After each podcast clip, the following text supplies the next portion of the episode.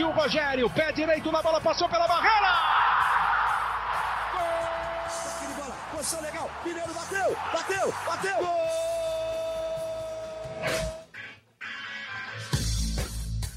Bom dia para quem é de bom dia, boa tarde para quem é de boa tarde, boa noite para quem é de boa noite. E se você está escutando a gente de madrugada, boa sorte. Eu sou Leandro Canônico, editor do Globoesporte.com, e esse é o podcast GE São Paulo, número 20.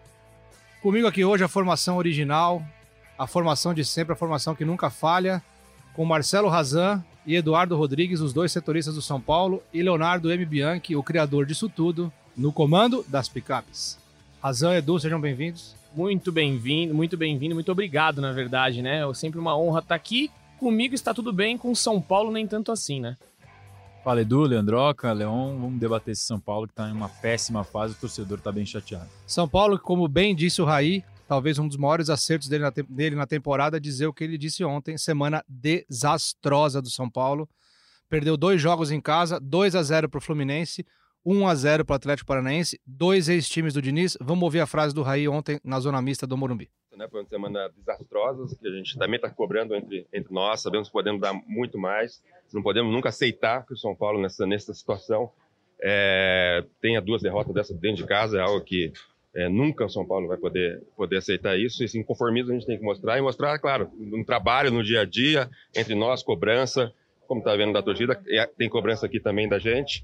Felizmente ainda estamos ainda na, na quinta colocação, por sorte, alguns resultados, não é foi por nossos méritos, pelo menos nessa semana. A gente sabe que o trabalho está sendo bem feito, que tem é, muito, muita consistência, muita filosofia de trabalho e que o resultado vai vir e tem que vir rápido. Razão, Edu, eu vou deixar para vocês debaterem isso. Não vou me envolver, porque vocês estão lá no dia a dia. Vocês estão lá todos os dias, até nos dias de folga vocês estão lá, porque nos dias de folga as informações não deixam de chegar, não deixam de chegar em vocês. Então vocês, nada melhor do que vocês para dizer, o trabalho realmente está sendo bem feito? É, você diz na, por parte da diretoria. Não, o, Ra o Raí falou, o trabalho está sendo bem feito. E a minha pergunta é, o trabalho realmente está sendo bem feito? Se tivesse, tivesse sido bem feito, São Paulo estaria hoje em quarto e tranquilo ali na tabela. Então não está sendo bem feito. Você não pode perder dois jogos em casa em menos de quatro dias depois de todo o discurso de falar, olha, o time tá com o mapa emocional distorcido, a gente vai ajustar isso, a gente vai ajustar aquilo, chega no próximo jogo depois de uma derrota, para mim foi um, um, basicamente um vexame contra o Fluminense, perde novamente dentro de casa pro Atlético Paranaense, é um time bem treinado, só que tá sem o Thiago Nunes já, que já saiu do time, tá com um treinador interino, então o São Paulo tinha o dever de ganhar, é, por, toda, por tudo que tem, por todos os jogadores que contratou, o elenco pela primeira vez, talvez no ano, é, estivesse tão completo como esteve agora, porque só tava Everton e o Rojas fora. Então, esperava muito mais, muito mais desse, desse futebol do Diniz, do futebol do São Paulo. Não tá bom o trabalho. Razan, nada melhor do que você agora, com toda a sua razão. Ele gosta. É, Fernando Diniz, eu acho que nessa semana específica dá para separar bem os dois jogos, para mim, em características diferentes. Do Fluminense, principalmente, é uma atuação, uma das piores atuações, e a gente está colecionando piores atuações do São Paulo, seja no ano, seja sob o comando do Diniz. Essa entra na conta do Diniz. Entra ali junto, disputando pau a pau com o Cruzeiro, com o Palmeiras. Essas três, para mim, são as três piores dele. Difícil saber. Acho que do Palmeiras, pelo placar, pela imposição do rival, por ser um clássico, é pior. Mas o Fluminense em casa teve quase seis minutos sem tocar na bola, o São Paulo. Toma dois gols em cinco minutos, mais ou menos, e, e não consegue reagir, não cria nada. É uma impotência, uma apatia impressionante, inadmissível para o São Paulo que está querendo brigar por vaga direta. E aí perde a vaga mesmo, porque jogando dessa forma contra o Fluminense e com os resultados que teve em casa, contra o Atlético Paranaense foi um outro São Paulo, um desempenho melhor. É, primeiro tempo, principalmente, criou chances. O Anthony, para mim, foi o jogador mais perigoso. E aí uma infelicidade do Volpe no último, praticamente último lance do jogo, acaba definindo o placar, injusto na minha opinião, pelo que os dois times apresentaram. Mas ainda assim, é um desempenho e um resultado, principalmente, dois resultados impressionantes, como o São Paulo conseguiu perder os seis pontos em casa eu acho, do Morumbi. Eu acho injusto com o Volpe. Com certeza. Porque faz uma Pela temporada, temporada. É o jogador que não importa o resultado, ele dá sempre a cara a tapa, tá sempre falando nos bons e nos maus momentos, mais nos maus, porque a temporada tá ruim. É um jogador que ainda tá emprestado, não é nem do São Paulo ainda definitivamente, tá brigando pelo teu espaço ali. tem jogado muito bem, eu acho injusto com ele. Eu não acho injusto o resultado porque o São Paulo desperdiçou muita chance, o São Paulo desperdiça muita chance e um time que quer brigar na Libertadores, quer brigar por vaga e futuramente brigar por títulos, não pode perder o tanto de gol e o tanto de oportunidade que o São Paulo perde. O Volpe, o Volpe assumiu a responsabilidade pelo erro, achei bacana a atitude dele. É... E acho que não tinha nem outra postura a se tomar, acho que foi correta. É, e isso até valoriza a, a, a, imagem dele, o perfil de liderança que ele tem perante a torcida, porque o cara não pode também tapar o sol com a peneira, foi correto. É, os chutes que o São Paulo deu foram todos fraquinhos, né? Você não conseguia ver uma. Pois é. O Santos, tudo bem, ele fez umas defesas boas ali. Eu acho que a, a do Pablo, a, cara a cara, ali não foi mérito do, do, do Santos. A Desculpa, do Reinaldo... foi Pablo. O Pablo tinha que colocar aquela bola para dentro. Não tem Tudo como, bem, é tem... a obrigação do, do, do, atacante, mas ele pega na ponta do pé aqui. Ah, mas não sei. Ele, ele conseguiu um... sair bem para fechar o ângulo. Tem o mérito do goleiro, mas é, eu acho que é mais gol perdido do que mérito do goleiro. Concordo é, contigo, porque ele sim. saiu na cara. Só não, o mérito goleiro. do Santos foi a do Reinaldo. A do Reinaldo, Principalmente, sim, a bola desviou. Mas assim, o São Paulo não consegue finalizar direito, por mais que crie chances. Ontem, se eu não me engano, foi quase 20 finalizações, né? 22, se eu não me engano, algo nesse nesse Eu acredito em você. É, mas cara, você não consegue ver uma objetividade, você não consegue ver o São Paulo é, pressionando. Eu tava assistindo o jogo ontem, hora que eu, eu tava sentado ali na, na, na, tribuna de imprensa e eu olhava e falava, cara, o time não dá uma pressão, o time não tem alma, o time não tem vibração. Você vê, o São Paulo dá um ataque em, em cinco minutos. Pode soltar a corneta aí, porque eu me, eu me senti ontem no Morumbi. Não, Pode deixar a corneta até o É, fim até- agora. pode. Porque assim, atacava cinco minutos, aí daqui a pouco, daqui 10 minutos atacava de novo. Não, não tem aquela intensidade. E eu esperava essa intensidade com o Fernando Diniz e tô decepcionado com o trabalho dele, com o trabalho do São Paulo nesse momento. Principalmente no segundo tempo, São Paulo foi bem abaixo. Eu achei ontem, é, domingo, perdão. São Paulo não, não, não conseguiu. É isso, não conseguiu pressionar, é, sufocar o rival dentro de casa para tentar buscar, mesmo que na marra. No primeiro tempo criou. E o Anthony, por mais que tenha, venha recebendo críticas, novamente está sendo o cara que mais cria perigo pro Te- adversário. Teve um lance, é, só, só essa coisinha que eu achei, achei interessante falar.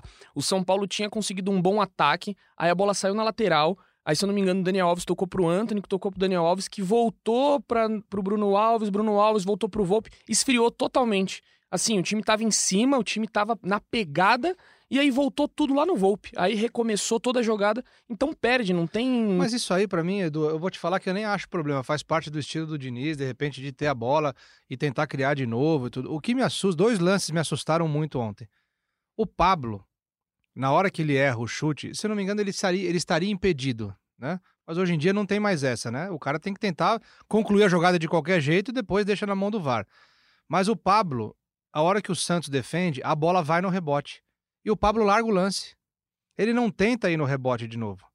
Número um que me assustou. Número dois que me assustou. Um lance que a bola vai pra cima e o Santos vai pegar na pequena área. O Vitor Bueno não continua na jogada. Ele fica olhando. Entendeu? Ele continua andando numa boa. Vai lá, faz uma pressão no Santos. E se ele erra? O São Paulo perdeu uma Libertadores porque o Rogério Senna largou uma bola no pé do Fernandão. Entendeu? Contra o Internacional no Beira-Rio. Exatamente. Então, assim, vai lá, pressiona. O atacante precisa disso. O atacante precisa contar com o erro do adversário. Mas não, parece que eles estão numa rota. Eu achava que era só o Pato, mas não é. É, É todo mundo. todo É um mundo. negócio impressionante. E como a gente abriu, a gente abriu um canal pro torcedor hoje mandar áudios de desabafos. Então vamos ouvir o primeiro desabafo. Tá na mão do Marcelo Razan. Qual o nome do rapaz, Razan? É o Marcos, de Curitiba, Paraná. Marcos de Curitiba, no Paraná. Resumiu muito bem o sentimento que o torcedor tem com a atual fase do São Paulo. É uma fase de ilusão. O torcedor do São Paulo está iludido porque tem picos de bons momentos. Quando acha que vai melhorar, cai tudo por água abaixo. Vamos ouvir o Marcos. Salve aí pra galera do GE São Paulo, sempre acompanho o podcast de vocês. E, cara, a revolta é muito grande porque em um ano São Paulo já teve quatro treinadores. E o time é o mesmo do início do ano. Um time sem alma, um time sem sangue, um time pesado, um time que sofre muitas lesões. E o que deixa mais triste é que nada muda e o que mais acontece é, a, é o São Paulo afastar mais e mais a torcida do próprio time. Uh, o Morumbi ontem foi um retrato e, particularmente, eu decidi não assistir mais jogos do São Paulo nesse ano, porque não dá mais. Braço. Dá, dá até um. O Marcos tá até com uma voz embargada ali, né? Contundente. Tá triste. Tá, ele tá cansado. É Tá o que eu cansado. digo. É o que eu digo e repito. O torcedor do São Paulo está machucado. Não tem um dia de paz São Paulino, como a gente tá falando no podcast, eles falam nas redes sociais. Bem contundente a opinião do Marcos. Muito obrigado pela participação, legal mesmo a participação dele.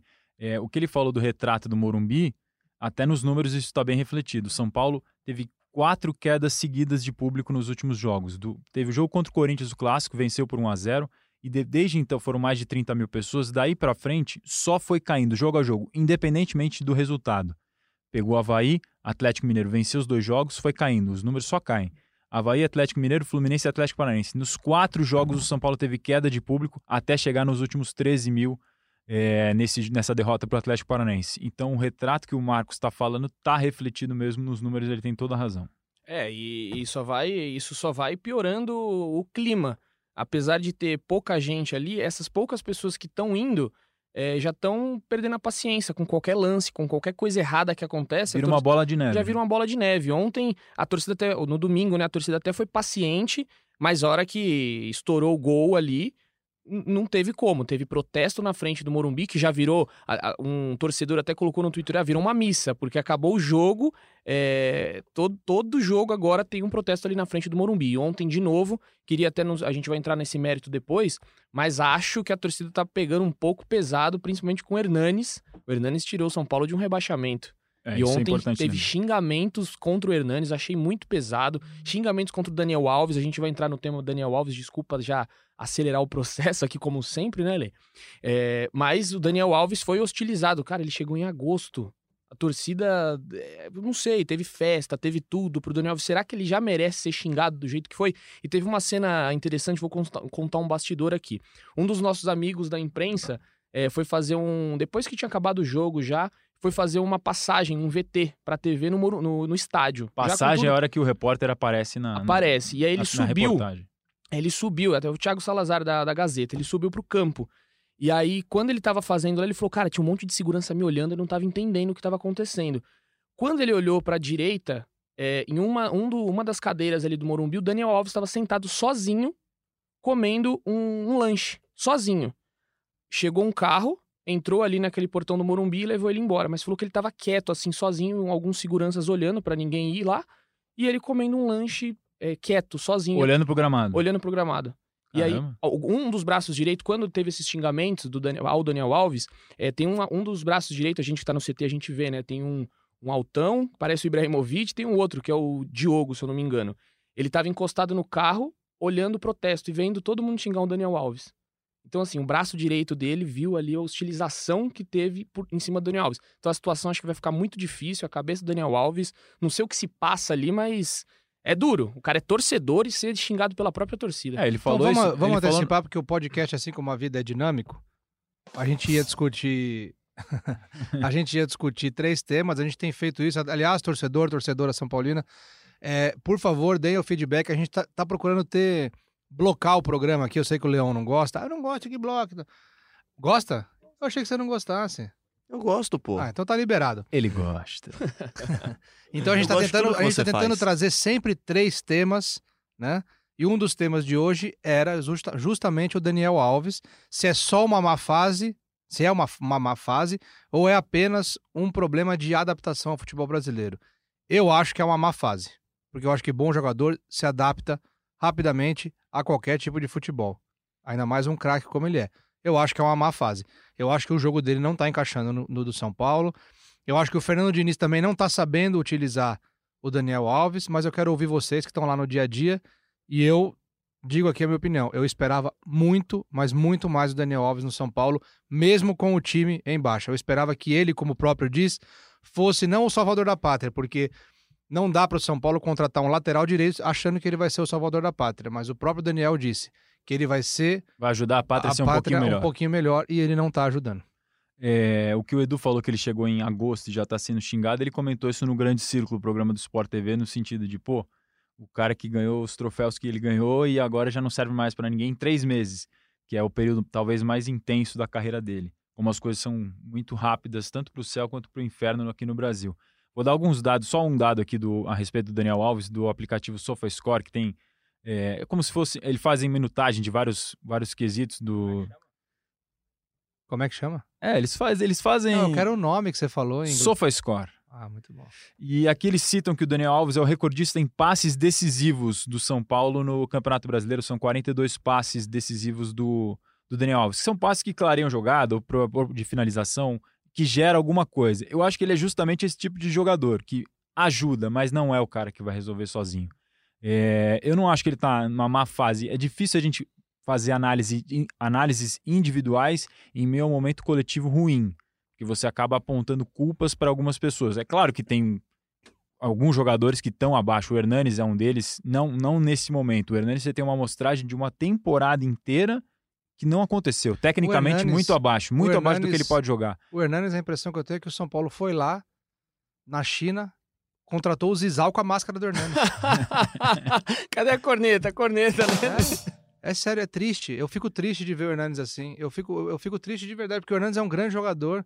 Sabe, o Hernandes disputou a Copa do Mundo.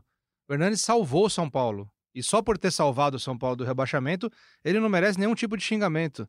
Cobrança sim, xingamento acho que não. Eu também acho. Mas é impressionante a falta de rendimento, o que aconteceu, assim, eu não, não tenho não tenho, para mim não tem explicação, assim, o, o fato de o Hernani estar tão mal assim. É, não dá nem para falar que é time, porque aquele time do que brigou contra o rebaixamento era pior que esse. É, em, ele no, levou... em nomes não tinha tanto, tanto cartaz tinha... quanto esse e time. E ele levou o time nas costas, então não dá para falar é por conta do time. É só, é, na minha opinião, sobre Daniel Alves, é, eu vejo que muitas vezes a, os jogadores que estão perto dele não conseguem fazer a leitura de jogo que ele quer. Verdade. Ele, ele toca uma bola, ele quer uma tabela, a tabela sai errada. Ele espera uma coisa e recebe e outra. Recebe outra. Cara, coisa. ele teve Messi do o lado. Totti, então... O Henrique Totti, nosso companheiro aqui de Globo e também editor e produtor do, dos podcasts aqui da casa, é, ele falou uma coisa ontem que eu não tinha reparado.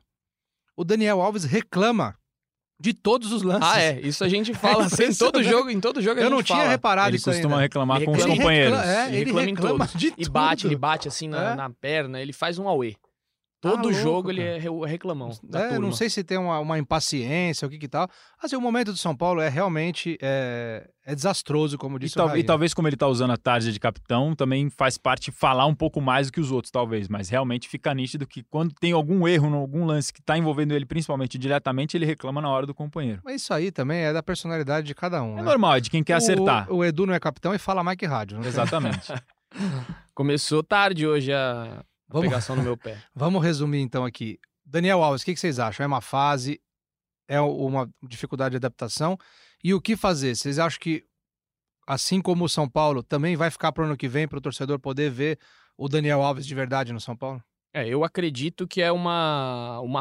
Não uma fase dele. Eu não acredito que ele tá numa má fase. Acredito que ele não tá conseguindo mesmo se encaixar nesse time, não tá conseguindo é, fazer a leitura. Os jogadores não estão fazendo a leitura dele e ele não tá fazendo a leitura dos companheiros. Então eu acredito que é uma, uma mescla aí. Mas uma fase, ele sempre tá, tá muito. tem muita vontade, ele tem muita determinação ali dentro de campo, ele mostra que ele quer ajudar.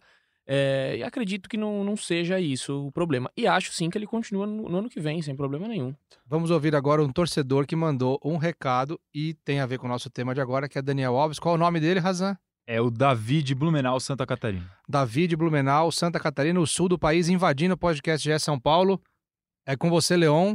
Solta o som na caixa. Bom dia para quem é de bom dia, boa tarde para quem é de boa tarde, boa noite para quem é de boa noite e de madrugada, é isso, né? Boa sorte para quem for da madrugada. Ô Razan, eu queria que vocês discutissem um pouco aí no podcast, talvez. É, eu, eu- eu percebo assim uma certa inconsistência e não é só com o Fernando Diniz, mas eu percebo com alguns outros técnicos que passaram. É, eu não sei, eles fazem escolhas meio é, sem embasamento, na minha opinião. Vamos lá. É, é, o que, que eu percebi ontem, né? Eu já vinha percebendo, percebendo nos outros jogos. É, Daniel Alves na lateral. Todo mundo pedia ele, pedia ele, pedia ele, ok. Ele é o melhor do mundo na lateral, beleza? Ele tá lá na lateral e ele não passa para apoiar o Anthony. né? Ele não, não, não- Sendo que a maioria dos, das boas jogadas que aconteceram com o Fernando Diniz foram pela direita, na dobradinha do Anthony com o Igor Vinícius, até mesmo. Ô, Davi, eu sei, eu quero te, até te interromper aqui, porque eu quero agradecer para não parecer mal educado. Eu não lembrava que você tinha usado a abertura do programa Bom Dia, Boa Tarde, Boa Noite. Muito bacana a sua atenção. Obrigado pelo reconhecimento aí do, do nosso bordão aqui, que foi criado em conjunto. E vamos ouvir mais um pouquinho que você tem para falar. Até mesmo com o, Igor, o próprio Igor Vinícius, o Igor, o Igor Gomes também, o Juan Fran. E um técnico que está todos os dias ali treinando, ele não. Será que ele não percebeu que o Anthony está isolado e não tinha dobradinha? E grandes jogadas saíram com essas dobradinhas ali pela direita, gol do Igor Gomes, gol, dois gols do Igor Gomes com jogada do Anthony, com apoio do Igor Vinícius. Enfim, se o Daniel Alves durante o jogo quer ir para o meio, por que, que ele não colocou o Igor Vinícius ontem na ponta para ajudar nessa dobradinha e trouxe o Daniel Alves para o meio? Ao invés de botar o, o Sara, né? Eu acho que ele é um bom jogador, o Sara também, mas ontem ele não, não conseguiu apoiar em nada, não ajudou em nada, né? Então, eu, quando eu falo em consistência dos outros técnicos, o Cuca fazia a mesma coisa também. É, Igor Gomes fez boas partidas, é, a final do Paulista, semifinal, e daí foi para a reserva. Agora com o Diniz, o Igor Vinícius, é a mesma situação, fez boas partidas e ele vai para a reserva e fica lá. Tá aí o Davi, o seu desabafo mostrando que o São Paulo é um time nacional, terceira maior torcida do Brasil. Do Oiapoque ao Chuí tem torcedor São Paulino e do Oiapoque ao Chuí tem quem escute o GE São Paulo, não é, Razan? É isso, muito obrigado para o Davi também pela participação e ele faz uma observação pertinente. Contra o Fluminense, isso ficou muito nítido para mim em relação ao Anthony. Vários lances, ele ia para cima contra dois, três na marcação do Fluminense, ninguém chegava para acompanhar, e aí ou ele voltava a jogada para trás ou ele era desarmado. Então, parecia até aquele lance do Denilson que ficou marcado na, na Copa do Mundo de 2002, os, os turcos correndo atrás do Denilson, tinha lance 4, 5 caras contra ele. Então, só que, obviamente, o Denilson fez a jogada e ali estava ganhando, era outra situação. Mas no caso do Antônio, era ele sozinho contra três e não acontecia nada, porque não dá para ele ganhar de três sozinho. Então tá faltando mesmo essa parceira pelo lado Falando direito. do Denilson, vamos tentar a sorte aqui. Denilson, se quiser vir participar do nosso podcast de São Paulo, pode vir, tá convidado. Tá espaço aberto aí pro Denilson Show. Que isso, seria uma honra. Edu, o que, que você tem a falar? Vamos. Você, ó, olha a honra que eu vou te dar, cara. Vamos lá. Eu, cheguei, eu sei que eu cheguei meio cabisbaixo na redação hoje. É, você hoje tentou me dar um abraço, eu não desviei. Passou não foi... direto. Mas não, mas não bem. foi por isso. É porque tem dia que a gente não tá bem, mas a gente tem que levantar a cabeça e seguir adiante, que tem muita gente. Eu digo sempre isso. É a escala de privilégios. Se você olhar para cima, vai ter muita gente melhor que você, mas se você olhar para baixo, vai ter muita gente pior. Então a gente tem que saber que a gente tem privilégios aí na vida. Edu, Razan até derrubou o microfone, tamanha emoção. Edu, você vai encerrar esse, esse, primeiro, esse primeiro bloco, esse primeiro tópico. Daniel Alves, a, a palavra é tua. É, sobre Daniel Alves, O bloco é Daniel Alves. Ele, eu, eu tento ajudar. Ô, Leão, eu tento ajudar. É porque ele falou. ele- Daniel Alves. Eu fiquei na dúvida aqui, cara, porque foi tanta emoção que você falou. Não, é Rogério Ceni. Eu acho que o. Palinha. Tem, tem mais seis jogos só no São Paulo, do São Paulo no Brasileirão. É, eu acho que o- a torcida tem que ter um pouco. É, é assim, pedir paciência pro torcedor do São Paulo não dá, né? É, Não, não é quase. Não aguenta mais. Não aguenta mais. É, ele precisa ter uma, uma pré-temporada com o time. Ele chegou com. Também não é muito desculpa, mas ele tá. Passou quanto tempo na Europa jogando com É, jogadores. a vida inteira. a vida inteira, com jogadores ágeis, com jogadores que têm uma mentalidade diferente, com um toque mais aguçado. Então ele tá chegando no Brasil, é tudo. tudo... Pode soltar a corneta, eu já tô corneta mesmo.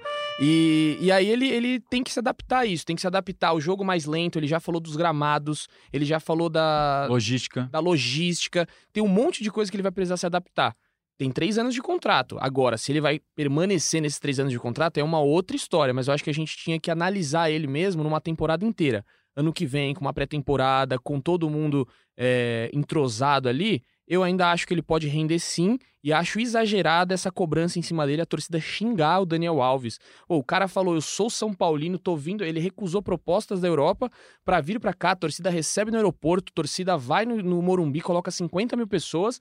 Em menos de quatro meses, o cara já tá sendo xingado. Eu achei um absurdo aquilo lá ontem. Essa esquizofrenia por resultado e tudo na hora, pra ontem, pra já, pra agora, que as pessoas têm não só no futebol, mas é reflexo, e daí acontece isso com um dos caras que. Um dos não, né? o cara que tem mais títulos na história do futebol não serve mais em três meses. Esse é o efeito da fila que um time como São Paulo gigante é, ocasiona num, num, jogador como o Daniel Alves que não está acostumado com o nosso contexto daqui. Mas eu também achei um absurdo xingar o Daniel Alves depois de três meses aqui, dois, três meses no, no São Paulo.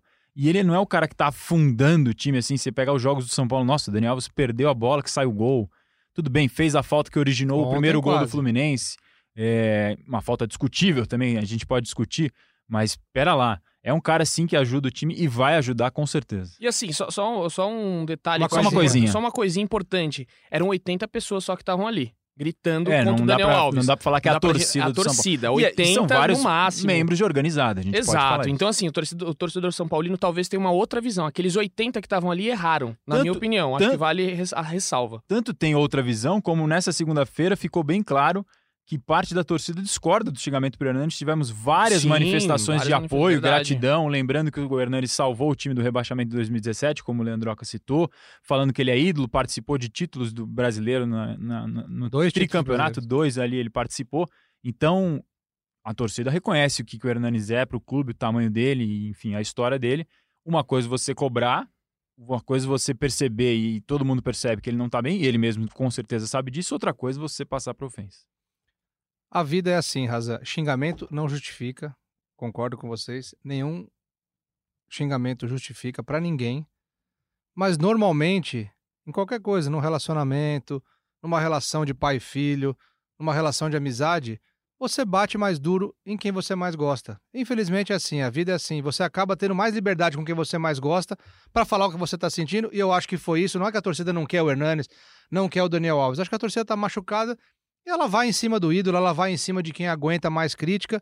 E vamos agora falar de outro que merece ser criticado e está merecendo ser criticado, Fernando Diniz. Segundo tópico de debate aqui, Fernando Diniz está na Berlinda ou não está? Razan e Edu, o microfone é de vocês. Só antes de entrar com tudo no Fernando Diniz, porque ele levanta a voz, ele faz a gente, né? Ele fica, é, ele coloca já. aquele clima assim, meu Deus do céu. Clima bélico. É, ele faz aquele todo aquele, né? Todo aquele clima. É que ninguém tá vendo aqui, não tem. Em breve nós vamos batalhar isso aí, o Leão tá batalhando Vai batalhar aí, essa manchete? Os bastidores da TV Globo batalhando para fazer um, um podcast ao vivo e com imagem. Vocês precisam ver o balé Nossa. das mãos do Razan.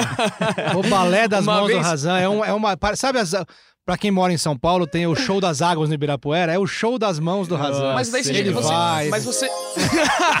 Muito bom. Mas você já pode ver nos boletins do, do Globoesporte.com, o Razan mexe com as mãos, ele gosta de articular, é uma pessoa articulada, né? É, isso... tem 3 metros de dedo. então. Eles gostam de ficar analisando a vida dos outros. É, so, sobre o protesto, o São Paulino tá meio metralhadora giratória, assim, né? Não tá atirando para qualquer lado. Quem vê na frente é porque tem sido muito campeão, Razan, aí os caras não sabem o que fazer. Nos protestos sobra para todo mundo. Pode ver, nos últimos protestos teve esse de domingo que o Edu cobriu, já teve vários outros que eu estive também na porta, sempre ali na porta do Morumbi, como o Edu falou, hora marcada, parece pós-jogo, mas sobra para todo mundo e às vezes até alguns que não tem muito a ver, tá sobrando. Então tem que filtrar esse, esse protesto. Voltando para o Fernando Diniz, se tá na Berlinda ou não, a informação que a gente tem do clube é de que não. É, tanto publicamente, foi o que o Raí falou na entrevista, na entrevista ali na zona mista na saída do Morumbi, e no bastidor a informação é a mesma, o Fernando Diniz está mantido, é, não tem nenhuma possibilidade de cair, de demissão, nada nesse sentido, nem perto disso nesse momento. Agora, para 2020, a gente não sabe o que vai acontecer, porque faltam seis jogos. O objetivo do São Paulo era chegar entre os três, quando ainda estava o Cuca, não vai conseguir. É, talvez consiga para quarto, não sabemos. O Grêmio tá voando, hein? O Grêmio decidiu os últimos dois jogos nos primeiros minutos. E o Grêmio passou o São Paulo depois dessas duas derrotas. Agora o São Paulino tem duas saídas: ou torcer pro Flamengo ganhar o do River na final da Libertadores e aí vai abrir mais uma vaga direta. Vira um ou, G8, né? Ou rezar para esse time voltar a jogar futebol, torcer para conseguir passar o Grêmio, o que eu acho difícil. Não pela diferença de time, pelo futebol que cada um está apresentando. O Grêmio está mais entrosado, tem mais tempo, tá querendo dar uma resposta pro seu torcedor depois de ter caído da própria Libertadores e vai brigar muito por essa quarta vaga. O Razan deu um sem, sem saber, e é isso o bom do, do, do cara que tem a habilidade da comunicação, né? Ele deixou um gancho perfeito pro próximo tema, mas eu não posso passar por cima do Edu. O Edu tem que dar a opinião dele sobre o assunto Fernando Diniz. Fernando Diniz, vamos lá. Fernando Diniz é uma coisa, eu acho que precisa ser estudada. Por quê? Pelo Fluminense, ele passou pelo Fluminense. Todo mundo falava: não, o Fernando Diniz é revolucionário, o Fernando Diniz vem com um futebol ofensivo, um futebol de toque de bola. Na verdade, primeiro lá no Atlético Paranaense, né? Com tudo isso, não conseguiu bons resultados. Depois foi pro Fluminense, a mesma história, e ele não consegue engrenar nunca. É muito difícil ele engrenar. Somando os jogos dele pelo Brasileirão por Atlético Paranaense e Fluminense, ele teve só cinco vitórias. É muito pouco. Então, é, assim, a gente tem que começar a ver agora até que ponto o Fernando Diniz realmente é esse revolucionário. A gente vê agora aí Jorge Jesus, o Sampaoli, que fazem um trabalho de posse de bola, que fazem um trabalho de. É, é, Ele tá futebol vertical. hoje, para. Hoje, só. Peraí que eu vou ligar ó. pro Tadeu Schmidt pra você pedir uma musiquinha no Fantástico. já foram três já. E, então acho que a gente tem que começar a rever um pouco. Eu sei que tem algumas, alguns adoradores de, de, de Fernando Diniz, por onde você passa tem alguns, mas eu já tô começando a rever isso. Provavelmente nenhum que ele treinou, né? Nenhum É, torcedor não. que ele treinou. É, tem um aqui Não, na Rede Fluminense, Globo, né? que eu ouço dizer, falam bem dele. Tem um na Rede Globo, o Vitor Pozella, é um adorador de Diniz há muito tempo já. E, e ele, ele defende. Só Felipe que... Diniz também, que não é filho, mas É, o poderia Felipe, ser da Diniz- família. Felipe Diniz também gosta muito do Diniz. E eu já tô começando a rever esses conceitos sobre o Diniz, que acho que não. Ele tem material humano, era tudo que ele pedia? Cadê o resultado? O resultado não veio. Eu não sei não se o São Paulo não muda. É, Eu, eu gostei do começo de trabalho dele, achei mais consistente, mas. A, a zaga, você começou- viu o Arboleda e o Bruno Alves como estão caindo? Pois é, Estão eu achei ficando isso mal. no, o no lance do segundo gol do, péssimo. no lance do segundo gol do Fluminense, a dificuldade do Bruno Alves pra chegar na bola, e ele não é daquele jeito. Bola o, Arboleda- o Bruno Alves toma o drible do- da vaca do Caio Henrique e fica pra trás no, no lance de consegue, contra-ataque. é. É. porque acho que naturalmente os, os defensores ficam mais expostos com essa ideia de jogo, né? Que faz o time querer jogar desde a saída de bola. E eles aí gastam mais toda, energia, eles cansam mais rápido. toda hora vai ficar no mano a mano e aí o time fica mais exposto. No Fluminense acontecia muito isso. O São Paulo tem uma defesa melhor, muito, tanto que é a melhor do campeonato, né? Ainda é a melhor, Eduardo Rodrigues? Ainda é a melhor. Ainda é a melhor, com menos gols 23 sofridos. gols, o Palmeiras tem 24. Mas, realmente, o, o Arboleda, que até o jogo contra o Palmeiras era visto como um dos melhores jogadores do São Paulo na temporada, no jogo contra o Palmeiras, contra o Fluminense de novo, fez duas péssimas partidas. É impressionante também como, Contra o Atlético como essa deu- má fase coletiva está contaminando até o melhor setor, que era a defesa. Agora, no último jogo, o Volpe, que era uma das unanimidades, acho que ainda é praticamente uma unanimidade entre a torcida do São Paulo, acabou falhando também. São Paulo, quinto colocado do Campeonato Brasileiro, 52 pontos, quatro atrás do Grêmio, que é o primeiro a compor o G4 ali, né? Que tem mais Santos, Palmeiras e Flamengo praticamente campeão. A pergunta, terceiro tema, terceiro debate, terceiro bloco. O São Paulo merece ir para a Libertadores ou precisa de um choque de realidade para, enfim, ter uma temporada boa ano que vem? Eu ouvi muitos torcedores falando o seguinte: se for pra passar vergonha, que passe aqui dentro do Brasil mesmo. Não precisa ir pra fora, não precisa ir pra Libertadores pra passar Não vergonha precisa de novo. internacionalizar a vergonha, não né? precisa inter- internacional a vergonha. E eu acho que vai ser muito difícil. Eu vou, eu tô aqui com os últimos seis jogos que o São Paulo tem. Por favor, a agenda do São Paulo agora no ar com o Eduardo Rodrigues. Dos seis jogos, quatro são fora de casa. A situação é muito difícil. Próximo jogo, Santos, terceiro colocado, na Vila Belmiro. Chance enorme de derrota. Próximo, Ceará, no Castelão. Chance enorme de empate ou derrota. Vasco, Morumbi. Chance enorme de mais um tropeço dentro de casa. Grêmio na Arena do Grêmio. Derrota. E fecha. Não, tem Inter no Morumbi. Pode ser que ganhe. E tem fecha com CSA lá no Rei Pelé, em Alagoas. Se não ganhar, nem volta pra 2020. Você viu a, bi- você viu a bipolaridade dessa pessoa que apresenta o programa, né? Por que a bipolaridade? Porque o Fera, esta mesma pessoa que está falando isso aí, que você está ouvindo no episódio 20, talvez você nunca tenha ouvido um podcast, bem-vindo ao podcast, esse é o podcast GE São Paulo. Esta mesma pessoa que acabou de dizer esta frase aí, disse isso em outra edição do, do programa. Ninguém me perguntou, mas eu vou falar. E eu vou falar com precisão e com ousadia, como eu gosto, razão. O São Paulo vai ser campeão paulista ano que vem. Ô, louco! A minha reação só poderia ser essa. Ô, louco! Ô, louco! Tá, agora, obrigado.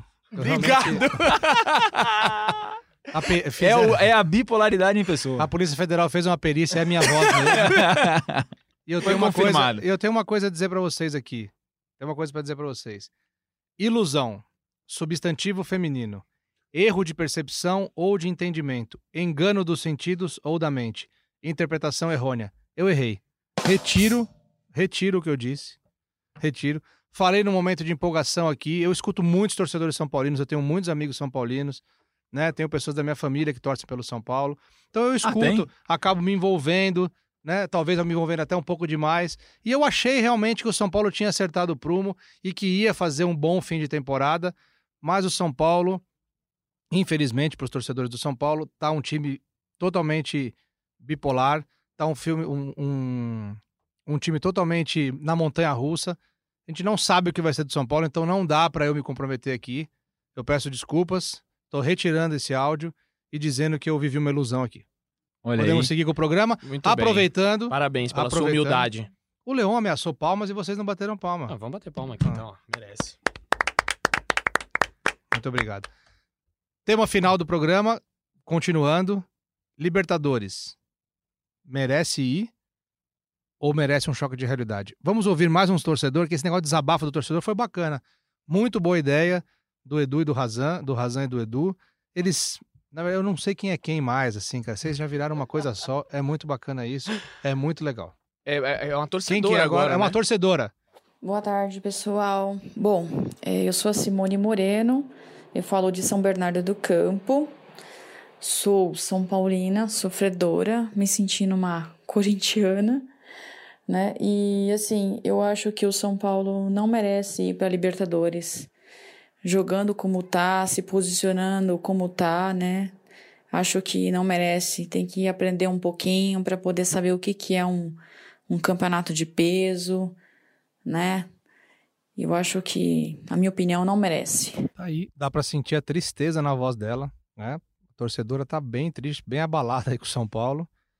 E eu concordo com ela. Eu acho que talvez uma vaga, embora, né? Embora seja muito difícil, eu acho que o São Paulo ficar fora da Libertadores, porque o Atlético Paranaense não deve sair ali do G6, é um time muito consistente, atual campeão da Copa do Brasil, o que abre mais uma vaga. E o Flamengo tem muita chance de ser campeão da Libertadores, pode abrir mais uma vaga. Então é difícil São Paulo. São Paulo precisa errar muito ainda para ficar fora até da pré-Libertadores, né? Da chamada pré-Libertadores, que já é Libertadores, já conta, né? Lembrando isso, não existe pré-Libertadores, é Libertadores, é só uma fase prévia antes da Fase de grupo. da fase de grupos. Mas eu acho que o São Paulo mereceria um choque de realidade, porque a vaga na Libertadores para mim seria um prêmio à incompetência do time durante a temporada toda. É muito difícil não ir, né? Tô olhando aqui a tabela, 52 pontos o São Paulo, 50 o, o Atlético Paranaense, que já está classificado, está em sexto, o Inter tem 49 em sétimo, o Corinthians também com 49 em oitavo. Ou seja, teria que dar muita coisa errada pro São Paulo nesses últimos seis jogos. Não está descartado, mas eu acho muito difícil também, concordo. É, E acho que o São Paulo, não, não é que não sei se mereceu ou não mereceu, eu acho difícil é, dizer se, se merece ou não. Eu acho que vai, vai acabar indo. É, vai ser, vai, vai se classificar, mas dificilmente para vaga direta. Também não, não acredito que esse São Paulo vai ter força para chegar no G4, para passar do Grêmio, que o Grêmio está numa viagem alta, o São Paulo tá caindo pelas tabelas aí, por tudo que é lado, perdendo jogos que não poderia perder em casa. Então, questão de merecimento, não sei se merece ou não. A temporada é muito ruim do- de todos os pontos de vista. A única coisa que o São Paulino pode comemorar é ter chegado numa final que não acontecia há bastante tempo também.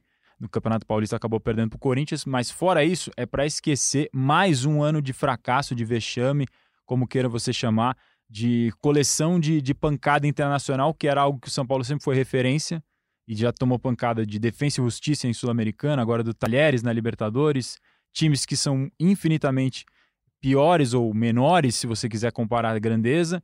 Então, o São Paulino quer passar uma borracha mais uma vez no ano de 2019 para pensar e quem sabe 2020 ter alguma coisa melhor, porque a fila continua, O são São sete Paulino anos tá sem usando aquelas borrachas de Itu, sabe? Quando você vai quando Aquela é criança, grandona? vai passear em Itu, aquelas borrachas grandes assim, aquela lá que você tá usando.